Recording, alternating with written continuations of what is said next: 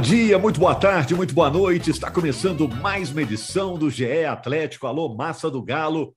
Estamos aqui para informar e dar opiniões sobre o Clube Atlético Mineiro, que está na Libertadores, uma disputa ferrenha com o Palmeiras, 2 a 2 no primeiro jogo das quartas de final, no Mineirão, 57 mil torcedores lá no estádio. O Atlético fez 2 a 0, mas depois permitiu o empate da equipe do Palmeiras na próxima semana tem um novo duelo, já em São Paulo, lá no Allianz Parque, para decidir quem vai à semifinal. Bom, a gente vai discutir com o nosso grupo aqui esse jogo, falar também da partida pelo Campeonato Brasileiro no fim de semana contra o Atlético Paranaense. Vamos falar do Cuca, vamos falar do Nacho, vamos falar do Arana, vamos falar do Hulk, que quebrou um jejum, vamos falar do Keno, que jogou muito. Eu sou Rogério Correia, estou aqui no podcast com a Carol Leandro, com a Laura Rezende, com Frederico Ribeiro e na edição está a Maria Clara Alencar, deixando tudo ajeitadinho para você, torcedor atleticano. Bom, gente, o que, é que faltou para o Atlético conseguir a vitória? O que, é que mudou no Galo com a chegada do Cuca, o novo treinador? O Nacho agora vai ser reserva no Atlético? No ano passado, com o Cuca, ele já esquentou banco. E agora? O Atlético tem condições de repetir a atuação lá no estádio do Palmeiras, a atuação que o Atlético teve ontem, tão elogiada, apesar do placar. O Arana tem chance de jogar em São Paulo? E uma pergunta: o Galo de 2022 é melhor, é pior ou é tão bom quanto o Palmeiras de 2022? Primeiro vamos saber se está todo mundo aí, aquela chamada geral. Está todo mundo aí, gente? Presente, Rogério. Ó, professor, professor marcando presença aqui, hein? Quem estava no Mineirão ontem? Eu. eu estava lá, meu Rogério, fazendo parte da festa, fazendo a nossa parte, como sempre, né? E tava bonito, viu, Rogério? Tava bonito, o resultado só podia ter sido melhor para combinar um pouco mais com a festa. O que, que faltou para o Atlético conseguir a vitória, Carol? Ah, falt... era meio difícil de conseguir, né? Que era manter a intensidade até o final. E nas substituições, a intensidade do time caiu bastante. E aí o Palmeiras subiu nesse, nesse momento, né, depois que fez o primeiro gol, tentou igualar a partida, mas depois das substituições do Galo, a intensidade caiu demais. E aí a gente acabou sofrendo a pressão do Palmeiras e duas bolas paradas, dois gols achados pelo, pelo Palmeiras, acabamos cedendo o um empate.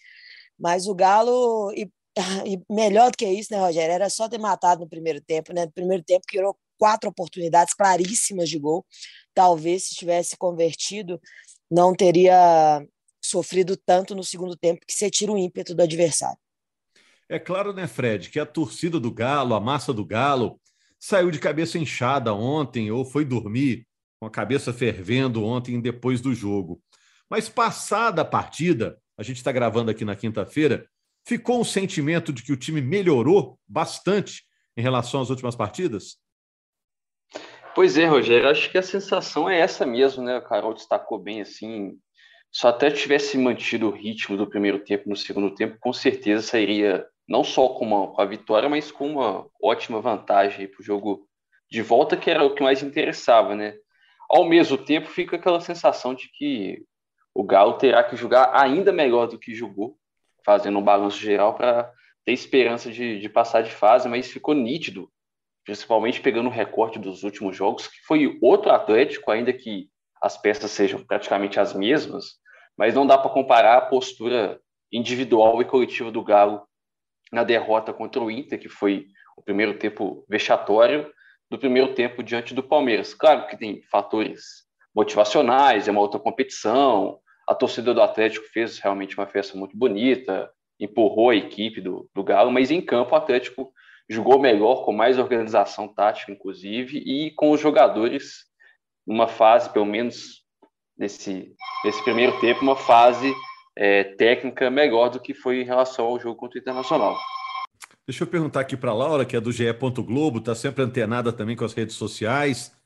É, você sentiu que o torcedor do Atlético seguiu otimista, é, Laura, depois desse empate, pensando na partida da semana que vem? Ô, Rogério, eu, eu sinto que sim, assim. É, não tem, acho que o duelo está completamente aberto. O Cuca, o Cuca fala isso, né? Depois do jogo, ainda na entrevista coletiva.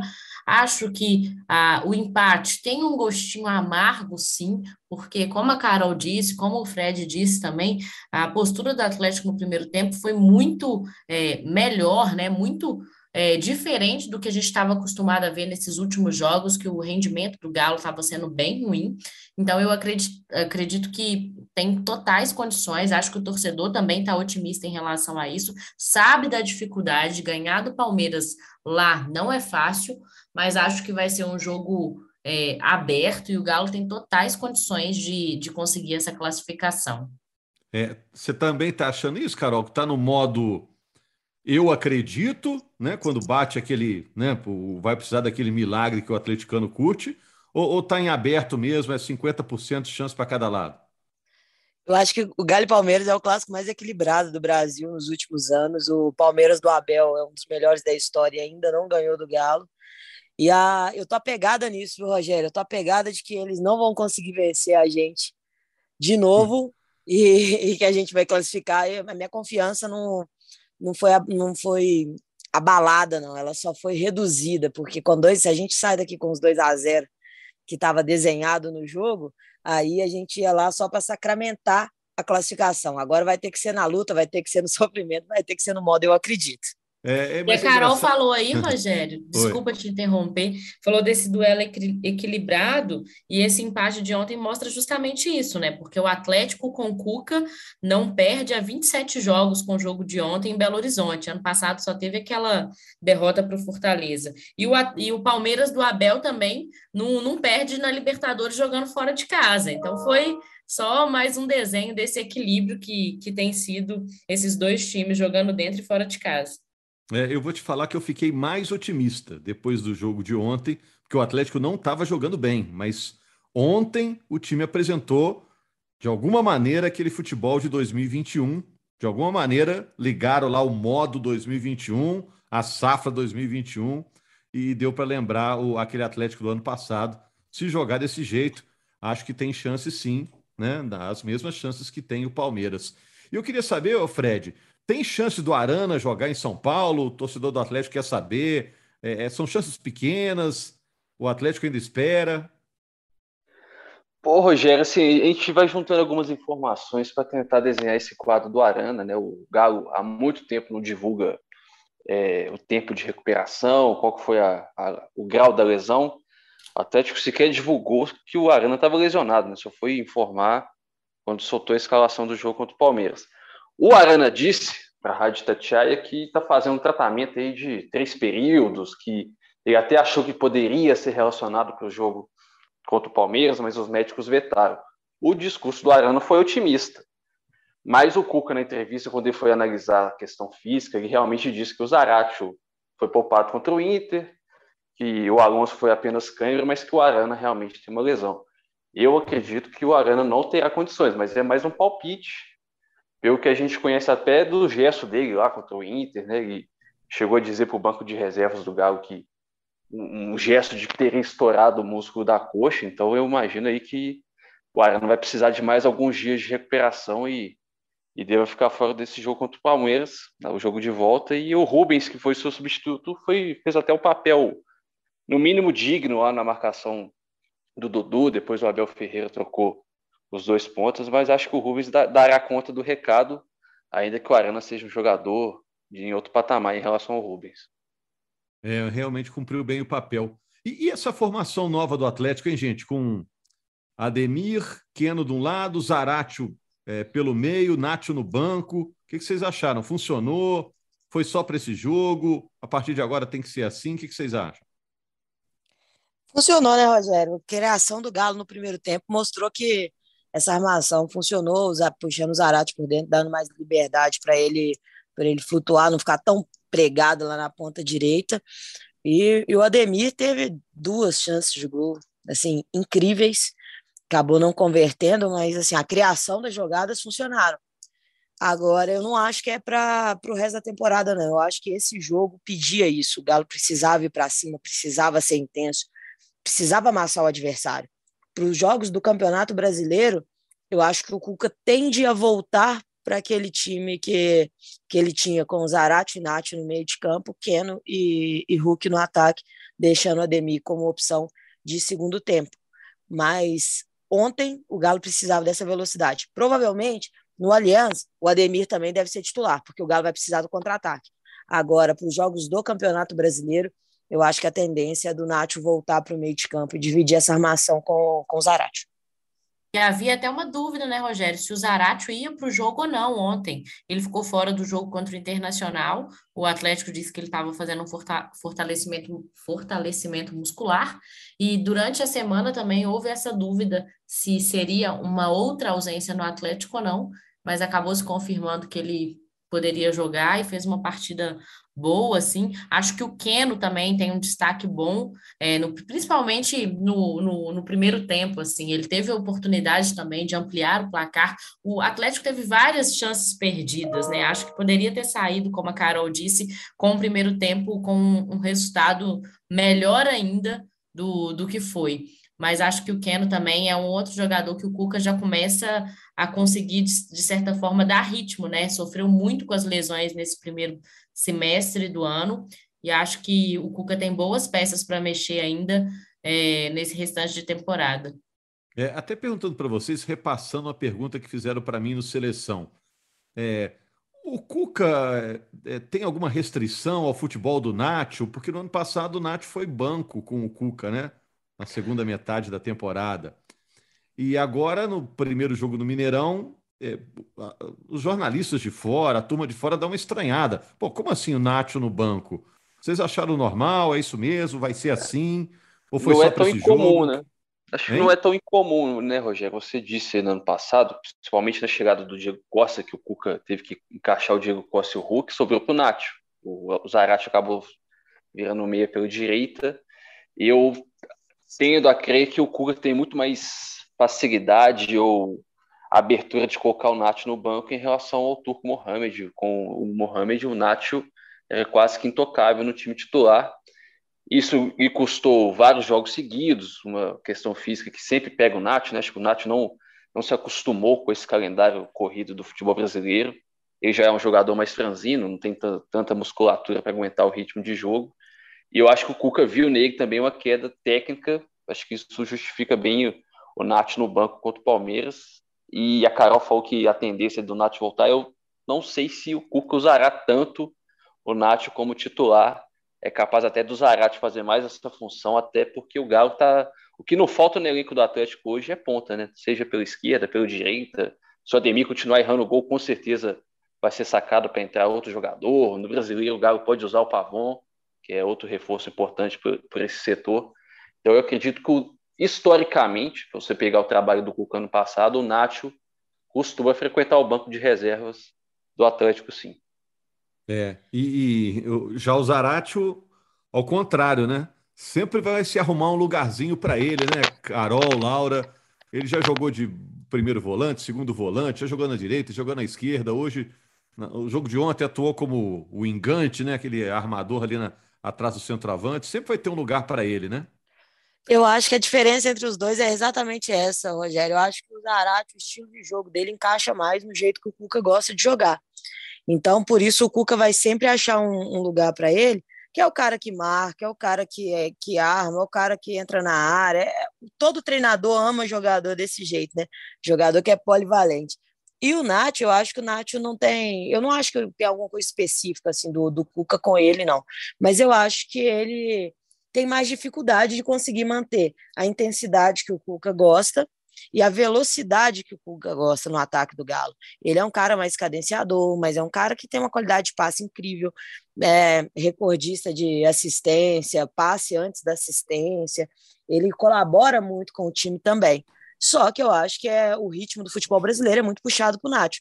Então, a sequência de jogos não deixa com, com que o Nacho mantenha sempre o mesmo rendimento. E por isso é, o Cuca não pensa duas vezes antes de colocar ele no banco, visando o melhor para o time, que ontem, por exemplo, precisaria de uma carga física. Isso ficou muito claro quando entrou Nath, quando entrou Zarate. A gente viu que ah, quando entrou Nath e Vargas, a gente viu que essa intensidade caiu um pouco e aí a gente acabou ficando mais vendido no jogo. É, Eu achei que o Vargas entrou completamente fora do ritmo do jogo, né? Entra displicente, errando passe. Achei que ele entrou muito mal também. É, ele tem essa característica, né? Tem hora que ele não parece ligado do mesmo jeito, né? Embora tenha muita qualidade, tenha muita técnica também, né? Agora, só para fechar esse assunto Palmeiras, gente, é aquela pergunta que eu fiz lá no início. O Galo desse ano, ele é melhor, ele é pior, ou ele é do mesmo nível do Palmeiras de 2022, que todo mundo, com razão, está elogiando? No papel, o Galo é melhor, mas o momento do Palmeiras, da temporada do Palmeiras, foi muito mais constante que o, que o Galo. Então, na efetividade, né, o Palmeiras está melhor do que o Galo. O lance do gol, do segundo gol do Palmeiras, para mim, é um desenho do, da diferença que ainda existe entre os dois times. O Dudu é do meu tamanho, ele tem 1,66m.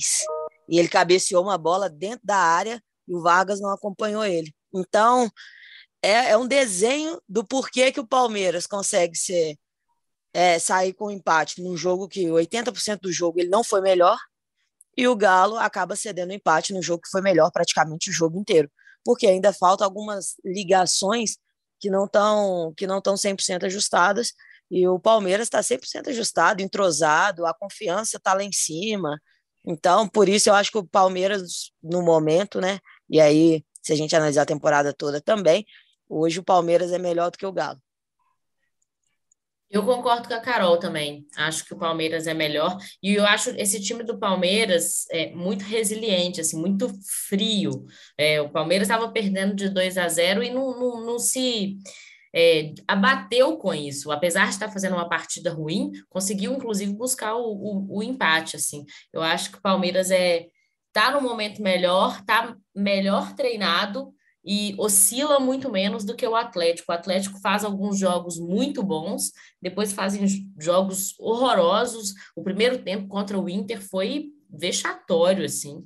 Acho que o Cuca tem um trabalho grande a ser feito que ele herdou dessa desorganização que tinha com o Turco também. Fred. É, se você for olhar os embates de Atlético e Palmeiras, até do, do ano passado, né, só empate, né? Atlético é, Palmeiras foi, basicamente só empatam. Então, em campo, os 11 titulares e quase todos os jogos foram 100% de, de escalação dos dois times. Se equivale bastante assim nas peças. Agora, são times de características, de filosofia de jogo bem distintas. Né? O Abel Ferreira tem um, um tipo de jogo reativo, é um cara que consegue extrair o máximo de cada peça do Palmeiras. Eu até acredito que individualmente o Atlético tem mais talento mas o Palmeiras, uma engrenagem, funciona muito bem, assim, com três meias mais ofensivos, né? O Veiga, o Dudu e o Scarpa é, em alto nível, né? O Scarpa acho que nunca jogou tanto no Palmeiras, ele chegou a ser reserva, chegou a ser lateral esquerdo e está se descobrindo aí nessa despedida, né? Que já está negociado com o Nottingham Forest, está se descobrindo um, um grandíssimo protagonista desse Palmeiras super campeão. Eu acho que são times que, que se equivalem bastante ainda que o Palmeiras tenha colocado 10 pontos de vantagem na liderança do brasileiro, mas é algo que o Atlético conseguiu ano passado também com o Palmeiras, quando o Palmeiras foi campeão da Libertadores. Mas são os três grandes times, né, Rogério? Não dá para fugir disso. Flamengo, Palmeiras e, e Atlético aí duelando pelo segundo ano consecutivo é, pelas três taças mais importantes do Brasil. É, o Flamengo reagiu um pouquinho antes, né? Mesmo assim, ainda está muito perto do Atlético na tabela de classificação do Campeonato Brasileiro. E o Atlético agora buscando a sua reação também com o Cuca o no Flamengo comando. já passou, né? É, passou, passou, mas acho que passou um pontinho só, né? Em relação ao, ao, ao Atlético, o Flamengo tem um ponto a mais no Campeonato Brasileiro. Agora, Fred, só para fechar também, para a gente já ir encerrando aqui o podcast, em relação ao jogo contra o Atlético Paranaense, no fim de semana, jogo no Mineirão. Na coletiva, o Cuca já indicou que vai ser time reserva mesmo ou deixou no ar?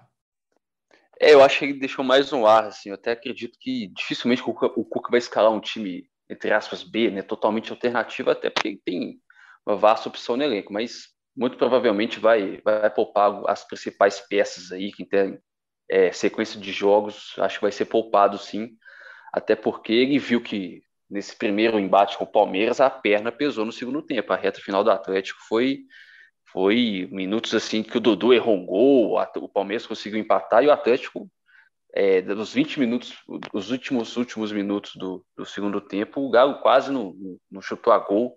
Então, até por essa preocupação né, de fazer uma análise geral da temporada e pelo que o Atlético apresentou da parte física contra o Palmeiras no segundo tempo, eu acho que o, o Cuca vai dar uma mexida boa nesse time contra o Furacão, visando aí o, o jogo de vida ou morte no Aliança. É isso então, Laura e Carol. É, vamos aguardar a semana que vem. Será uma semana muito importante do Atlético em relação a Libertadores, vai definir a continuidade do Atlético na competição e também brasileiro, né? Porque o Atlético também não pode deixar abrir demais a distância em relação ao Palmeiras, porque senão isso vai significar a despedida do sonho de mais um título nacional, né? Eu acho que a questão do, que o Cuca está pensando para domingo é exatamente essa, Rogério.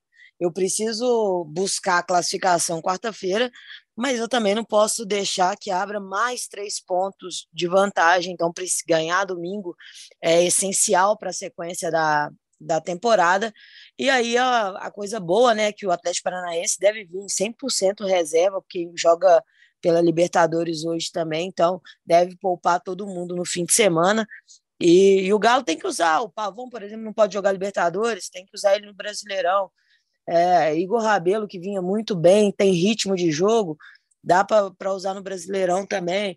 O, o Guga estava muito vinha jogando né, nas ausências do Mariano, então tem que usar esses jogadores para continuar dando ritmo. São jogadores que têm qualidade para fazer o Galo ganhar e, e não desgastar tanto, porque se correu aqui, vai ter que correr ainda mais no Aliança para buscar essa classificação. Laura, para você se despedir, algo ainda para a gente ficar de olho aí no noticiário em relação ao Atlético? Não, eu só ia, ia falar que essa questão do jogo de domingo, Rogério, eu não acredito que o Cuca vá poupar tanto, porque sabe que não pode perder também. Eu acho que o Cuca fez aquele, aquele cálculo quando ele chega, né? Que tem que vencer 15 das 19 partidas, sonhar com o tropeço do Palmeiras para se sonhar ainda com o título brasileiro, já perdeu uma, né? Não tem margem para perder jogos nesse retorno mais se realmente for focar no brasileiro. Mas eu, eu vejo que o caminho da Libertadores é mais curto para conseguir é, o título, então acho que deve ter algumas mexidas pontuais nesse time, mas sabendo que precisa somar três pontos. É, não vou dizer que a vida de treinador é dura, não, porque os caras ganham muito bem para isso, né? Mas realmente deve ser complicado ele fazer essa, essa, essa estratégia, né? Ao mesmo tempo que ele tem que botar o time para jogar, para o time pegar aquele ritmo do ano passado de novo, eh, treinar jogando, né? Por outro lado, tem um compromisso importante na quarta, que pode perder um jogador decisivo, como perdeu o Arana para esse jogo agora, né? É complicado, mas o Cuca tá ganhando bem para isso, né? Vai lá resolver. E na não é pouco, não, hein? É, não é pouco, não. A gente já tem muito trabalho aqui para ficar pensando também nisso, né, Rogério? É isso aí. A gente fica aqui esperando, né? o jogo no domingo e na segunda-feira estamos aqui para repercutir tudo que aconteceu e para falar também na segunda desse segundo duelo, desse grande duelo entre Atlético e Palmeiras, uma grande rivalidade nesta década entre Palmeiras e Atlético. Está sendo muito legal acompanhar esse duelo entre essas duas grandes potências do futebol nacional. Segunda, estamos de volta, gente. Muito obrigado aí a Maria Clara Alencar também na edição e principalmente a você, torcedor atleticano, que nos acompanhou até agora. Valeu, Massa do Galo!